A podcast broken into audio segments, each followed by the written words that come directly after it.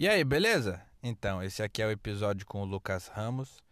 E, cara, quem me conhece sabe que geralmente eu sou uma pessoa sucinta, eu falo pouco, uso poucas palavras, mas se tem uma pessoa que faz isso mais do que eu, é Lucas Ramos. E isso acabou gerando o episódio mais rápido desse podcast, uma conversa bem direta ao ponto. Mas mesmo assim deu pra gente falar bastante coisa legal. O Lucas falou de algumas referências dele que me surpreenderam, inclusive. Uh, e é legal ver essa evolução, essa mudança de mentalidade, né? Porque quando eu conheci o Lucas, acho que foi no comecinho de 2018, num show que a gente fez aqui em Mauá, mas eu já conhecia ele pelo YouTube, né? Eu tinha visto alguns vídeos e dava para ver que ele desde sempre foi um cara diferenciado, autêntico, e ele era o clássico one-liner, né? Ele tinha esse estilo, uh, eh, para quem não está familiarizado com o termo, one-liner, a gente começou a traduzir aqui no Brasil como piadas curtas. Então, como o próprio nome já diz, a gente não conta histórias, não vai discorrer sobre um tema, refletir sobre algum assunto. São só piadas rápidas e às vezes são piadas soltas. De vez em quando uma piada não tem nada a ver com o tema da que vem a seguir e não existe link, não existe transição, enfim. Uh, além disso, o Lucas também tinha o estilo que chamam de deadpan, né? que é o cara que não tem expressões faciais e emoções e enfim, é um cara bem parado, bem quieto, e a graça é exatamente essa. Ah, enfim, de vez em quando a gente recebe uns feedback do tipo, vocês deviam se soltar mais no palco, vocês deviam. Não, cara, a graça do estilo é exatamente ser contido, entende? Ah, enfim, mas o Lucas ele não se manteve desse jeito original, ele mudou, evoluiu, que é um processo natural todo comediante, e a gente falou um pouco disso. Uh, além disso, a gente falou um pouco sobre escrita de roteiro, que é um tema que eu sempre perguntei muito para ele, porque ele tem mais tempo de experiência que eu, né? Ele é um dos roteiristas, enfim, que mais se destacam nessa nova geração. E eu comecei na escrita de roteiro há pouco tempo, então a gente sempre trocou ideia sobre isso. E eu aprendo muito falando com ele. Ah, bom, eu sugiro que você coloque fone de ouvido, fica melhor de escutar. E além disso, se você não segue o Lucas Ramos nas redes sociais, o Instagram dele é lucasramosdf e Lucas Ramos no YouTube. Ele tem alguns conteúdos postados lá e tá bem bacana. Então, sem mais enrolação, vamos pra vinheta! E aí, beleza? Eu sou o Abner Henrique e esse é o Referências, um podcast de comédia em que a gente conversa sobre as nossas referências tanto dentro quanto fora da comédia. Espero que você goste. E o meu convidado de hoje é Lucas Ramos. E aí, mano? Beleza? Como é que você tá? E aí, de boa? Tranquilo? É. Quarentena. De boa ninguém tá, mas. É, quarentena. é. Mano, a ideia desse podcast é falar um pouco sobre as nossas referências, não só na comédia, mas principalmente. Uh, deixa eu te fazer uma primeira pergunta. Você consome mais coisa gringa ou mais coisa brasileira? Ah, ultimamente mais gringo, né? Acho que, acho que a maioria dos comediantes brasileiros hoje é gringo, né? A gente tem muito acesso, então é, ficou muito mais fácil, né? Tem muita coisa ah, surgindo. Boa. Chapelle soltou um especial na quarentena ontem. É, tá coisa. vendo agora, pô. É, tem, tem algum cara que é a sua principal referência, ou mais de um? Ah, vai mudando, né? Acho que eu sempre gostei mais com aqueles que eu acho que tem um estilo parecido. Então, no começo eu gostava muito do, do Demetri Martin. Até hoje eu consumo Sim. bastante. Mas hoje eu vejo, acho que essa nova geração também lá dos Estados Unidos, o Mark Norman, um cara que eu me identifico muito, ah, assim, acho que é um caminho que eu quero seguir. O, Samuel Hill, que soltou um especial também. Esses três caras que andam juntos, que é o Norman, o Samuel Hill e o Joey List. Ah, sim, sim. Eu vejo que eles é, se juntam para escrever juntos, assim. Né? São, são foda da nova, da nova geração de Nova York, né? Eles têm uma comédia de de observação que é bem crítica. É, é, parece ser, não é tão, não parece, não é tão superficial quanto parece, né? Que é tipo, você vê ali toda a estrutura da piada dele fazendo, tem muito regra de três, analogia, mas ele toca em assuntos meio tabus, assim. É, é, da hora. Eu pensei que você ia pra galera mais one-liner, você ia falar Mitch Hedberg, Steven Wright, mas você foi pra uma galera que é de um estilo já diferente daquele estilo que você começou, né? Sim, sim. É, esses eu consumi muito no começo mesmo, assim, para entender. E quando eu quando eu comecei o meu primeiro open mic, eu ainda não sabia, não tinha, acho, lido nada de estrutura assim de piada. Fiz. Mas depois que eu fui ler, é, eu percebi que eu já estava escrevendo online sem saber o que era. Aí eu fui pesquisar Uhum. o que era isso e tal, fui estudar direito.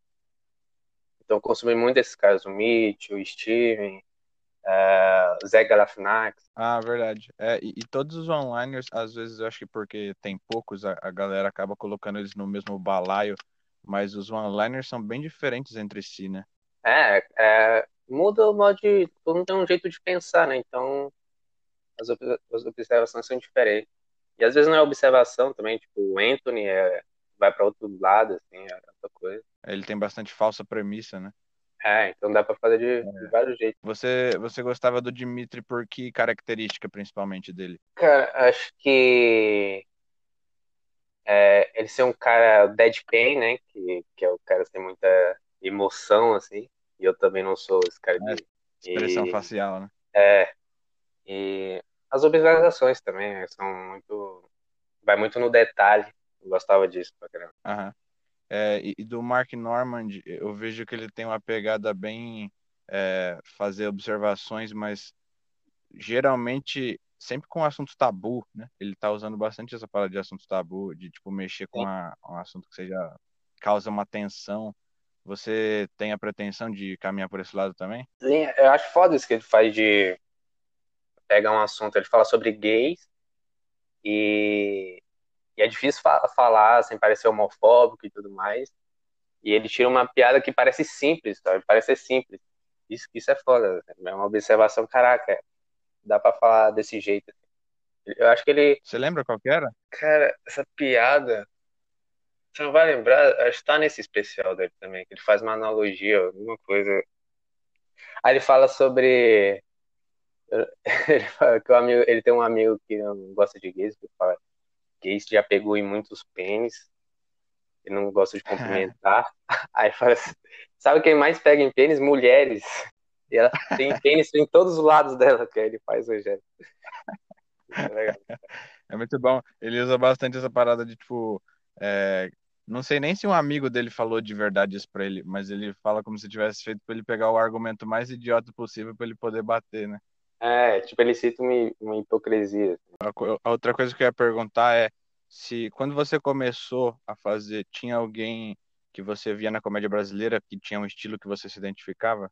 Ah, cara, os primeiros caras que eu vi foi o. Eu gostava muito do Danilo, acho que o Danilo tinha uma... é um jeito bem simples também, assim. É... Então assistia muitas coisas do Danilo. E o Rabin e o Rafinha foram os três caras que eu via muito, via tudo. E Sim. depois eu conheci o Patrick, depois eu comecei a gostar bastante do Patrick. Foram esses caras. O Patrick logo também começou a fazer o online.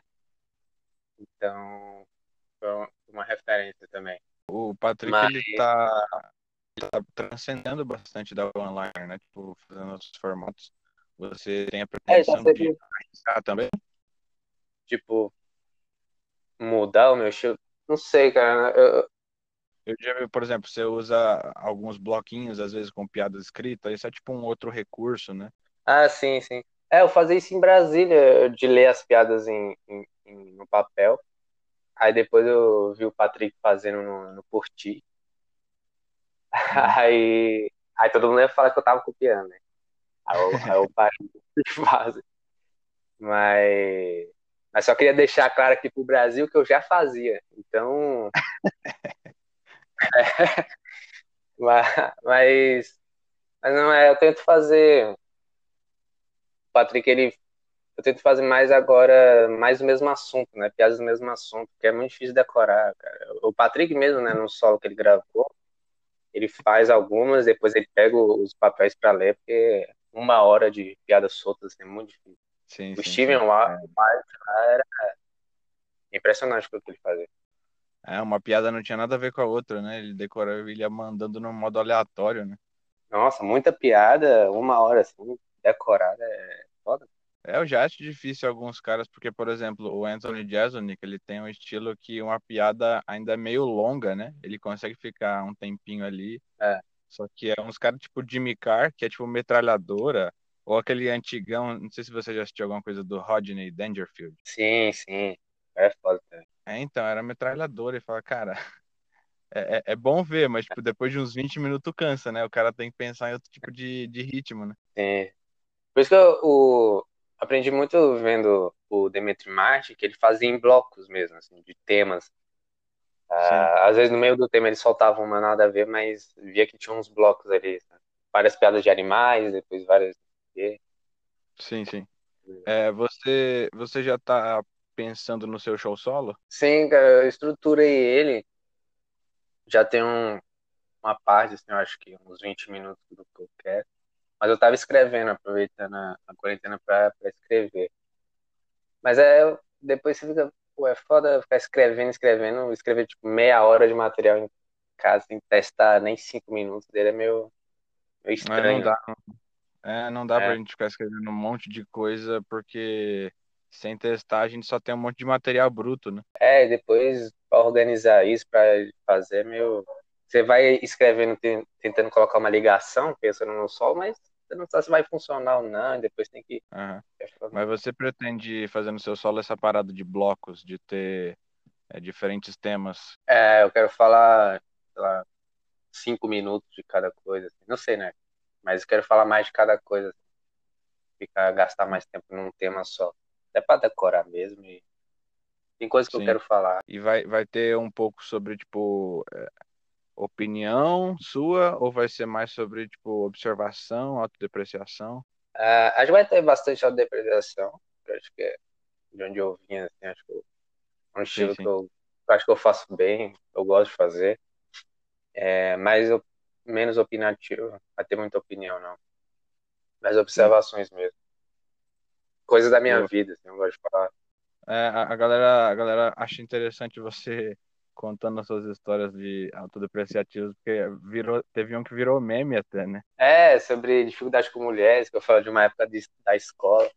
E, e cria muita identificação, né? Porque tem gente que. Tem, então colou muito, muita gente jovem no, nas minhas redes sociais. Uhum.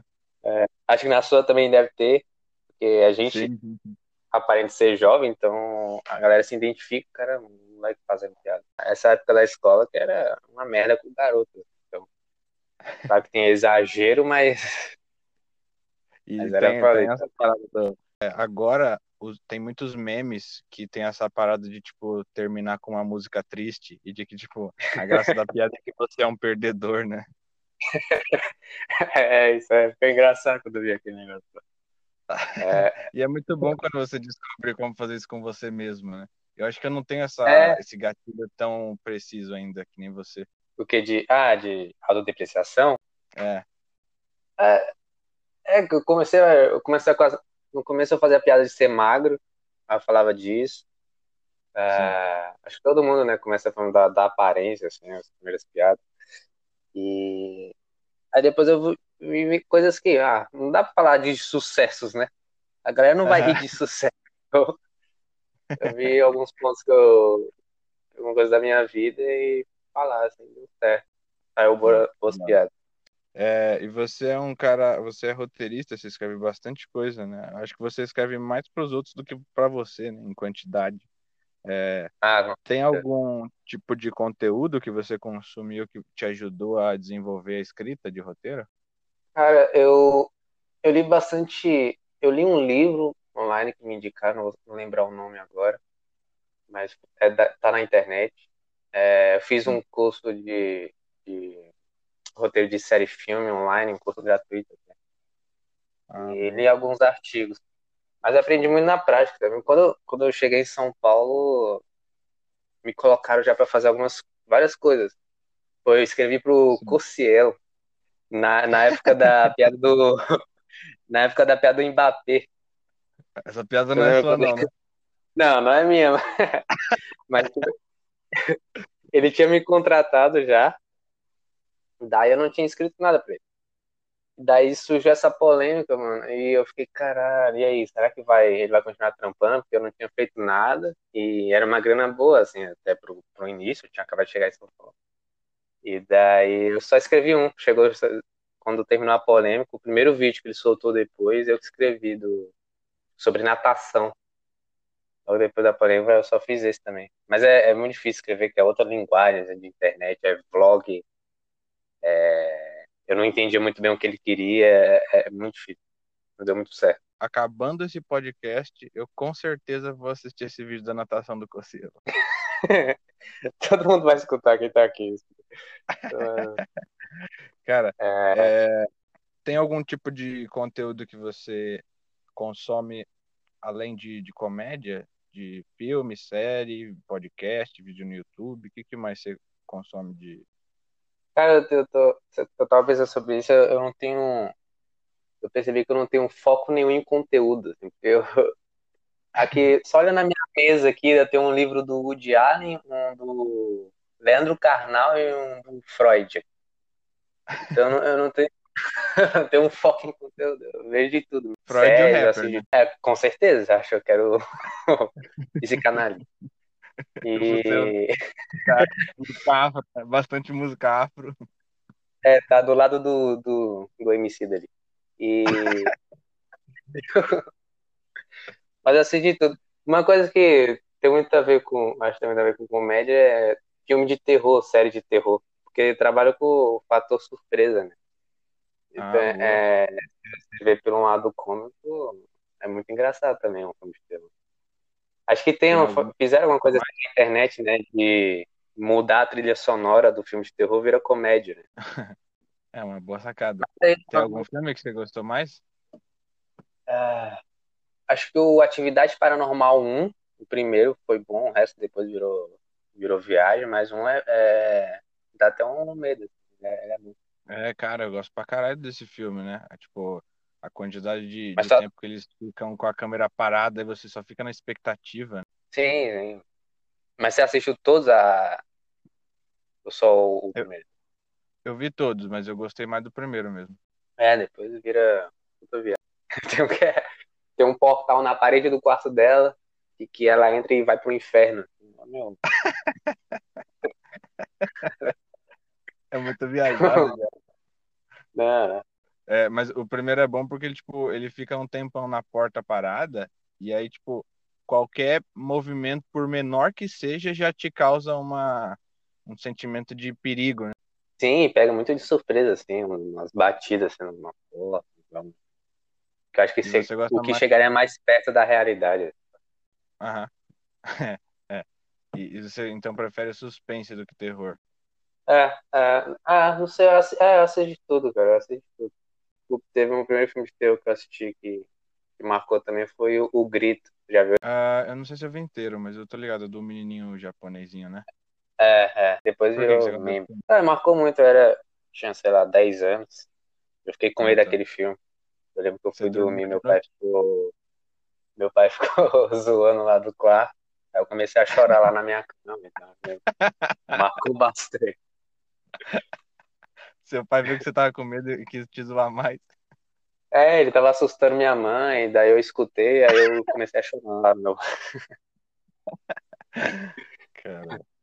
É, e e da, em relação à galera que a gente faz show hoje, acho que a gente faz bastante show com pessoas que são referências para nós, né? É, uhum. tem, tem, um estilo de, de escrita ou, ou, um estilo de postura no palco que você se identifica? Uh, tem que eu me identifico. Pô, o Di tá arriscando muito agora, né? Fazendo umas piadas que, que eu gosto. E de nenhuma forma você tá puxando o saco do chefe, né? Não, de nenhuma forma. Se ele estiver escutando até, eu acho que ele é foda mesmo. E tem um, acho que o Patrick fazendo agora chega mais próximo, sim. assim. Sim, sim. É... É... Não, é isso. Acho que o Meirelles também eu gosto muito do que ele faz, do que ele tenta fazer, assim, de abrir mais.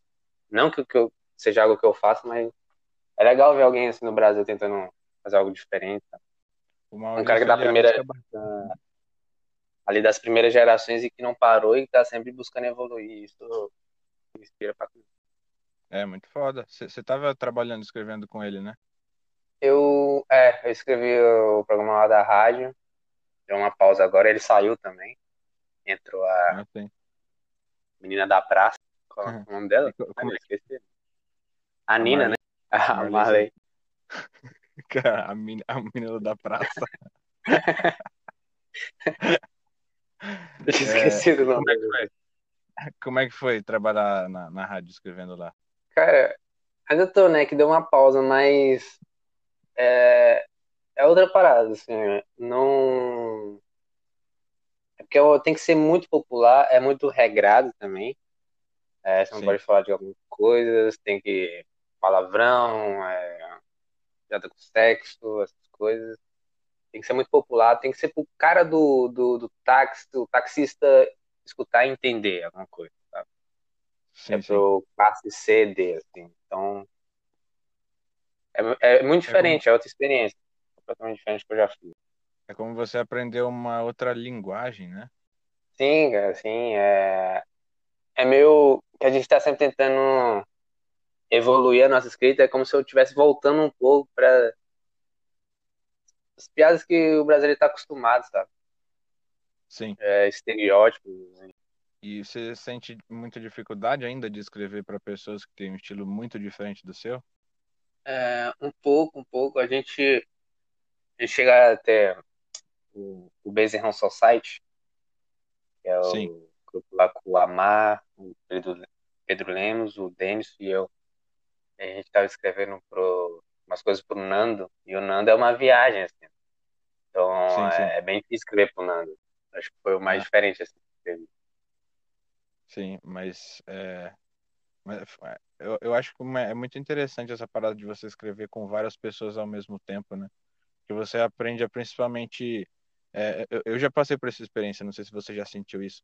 Às vezes você tem uma ideia e você sabe que ela não vai, não, não vai ser a piada, mas você fala, "Eu preciso jogar essa sugestão porque eu acho que alguém vai tirar disso e transformar em uma coisa melhor. Sim, é, escrevendo em grupo sempre acontece isso.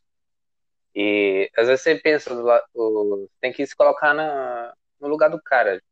Cara, o que que o Nando. Sei que o Nando vai gostar disso aqui. Ele vai desenvolver algo em cima, vai querer desenvolver algo em cima disso. É, tem que entender como um cara pensa, mais ou menos. Mas é difícil.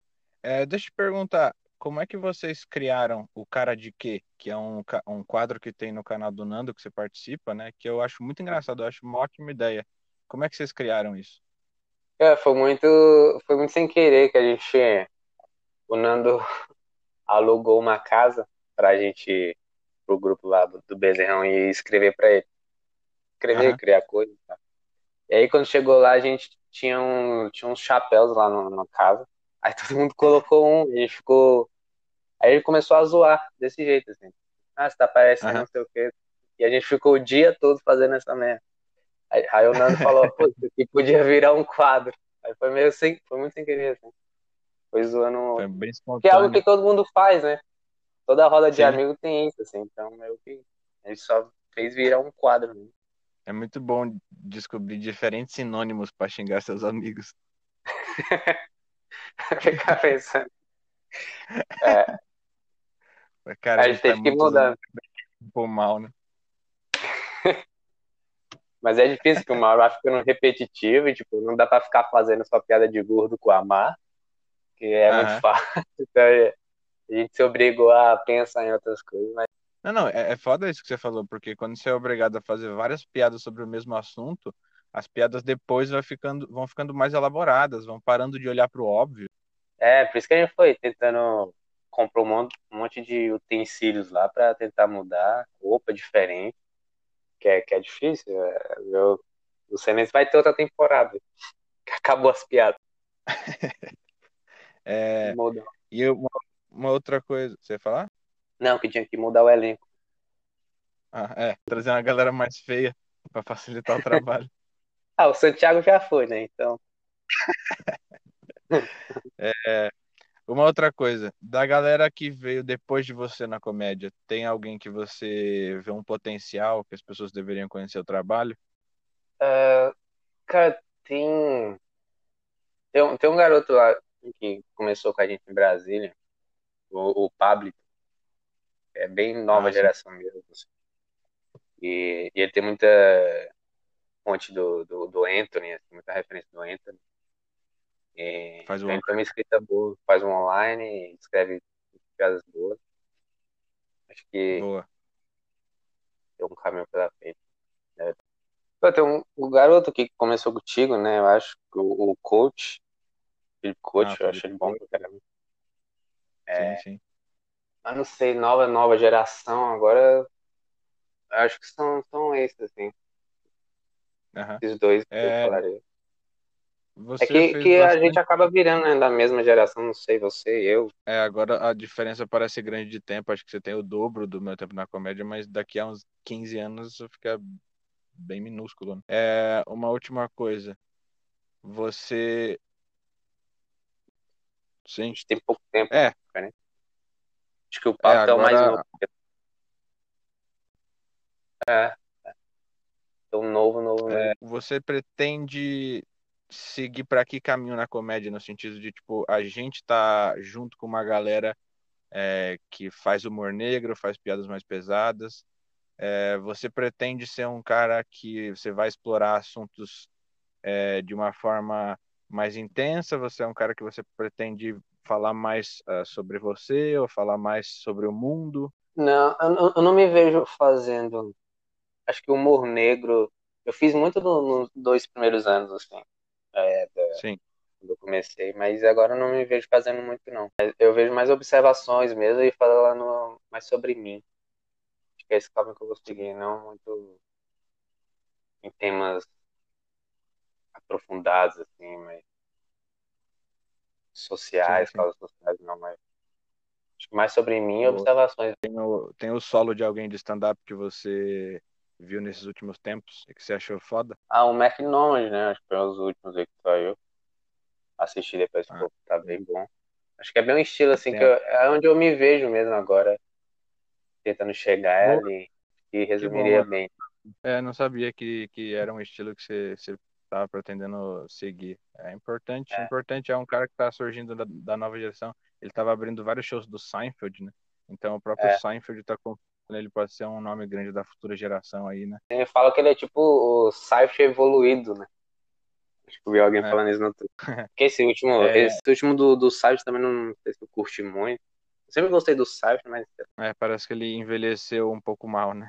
É, não, não, não renovou muito as piadas. É, então, até porque o Mark Normand faz essa parada de tocar em assuntos socialmente sensíveis, né? Coisa que o Seinfeld Sim. não fazia. Enfim, é, mano, é, muito obrigado por aceitar o convite. É, a gente falou de alguns assuntos que são importantes e, e, você me deu vários pontos de vista que eu não tinha. Então é interessante a galera que ouve a gente pesquisar essas referências, porque, enfim, acho que quanto mais a galera conhecer da, do que a gente consome, mais a galera vai ficar, tipo, madura, né, para poder ouvir as nossas piadas. Sim, sim. Teve, é, tipo, quando no início eu vi o Rafinha, Danilo, Rabin fazendo e eu fui atrás da, das referências dele, isso é muito importante. Você vê um cara que você gosta e ir atrás do que ele curte e assim por diante. Meio, é meio que fazer uma árvore genealógica. É isso, exatamente. Você vai entender. Então, mano, valeu, velho. Obrigadão. Valeu, mano. Tamo junto. Tamo junto. Falou.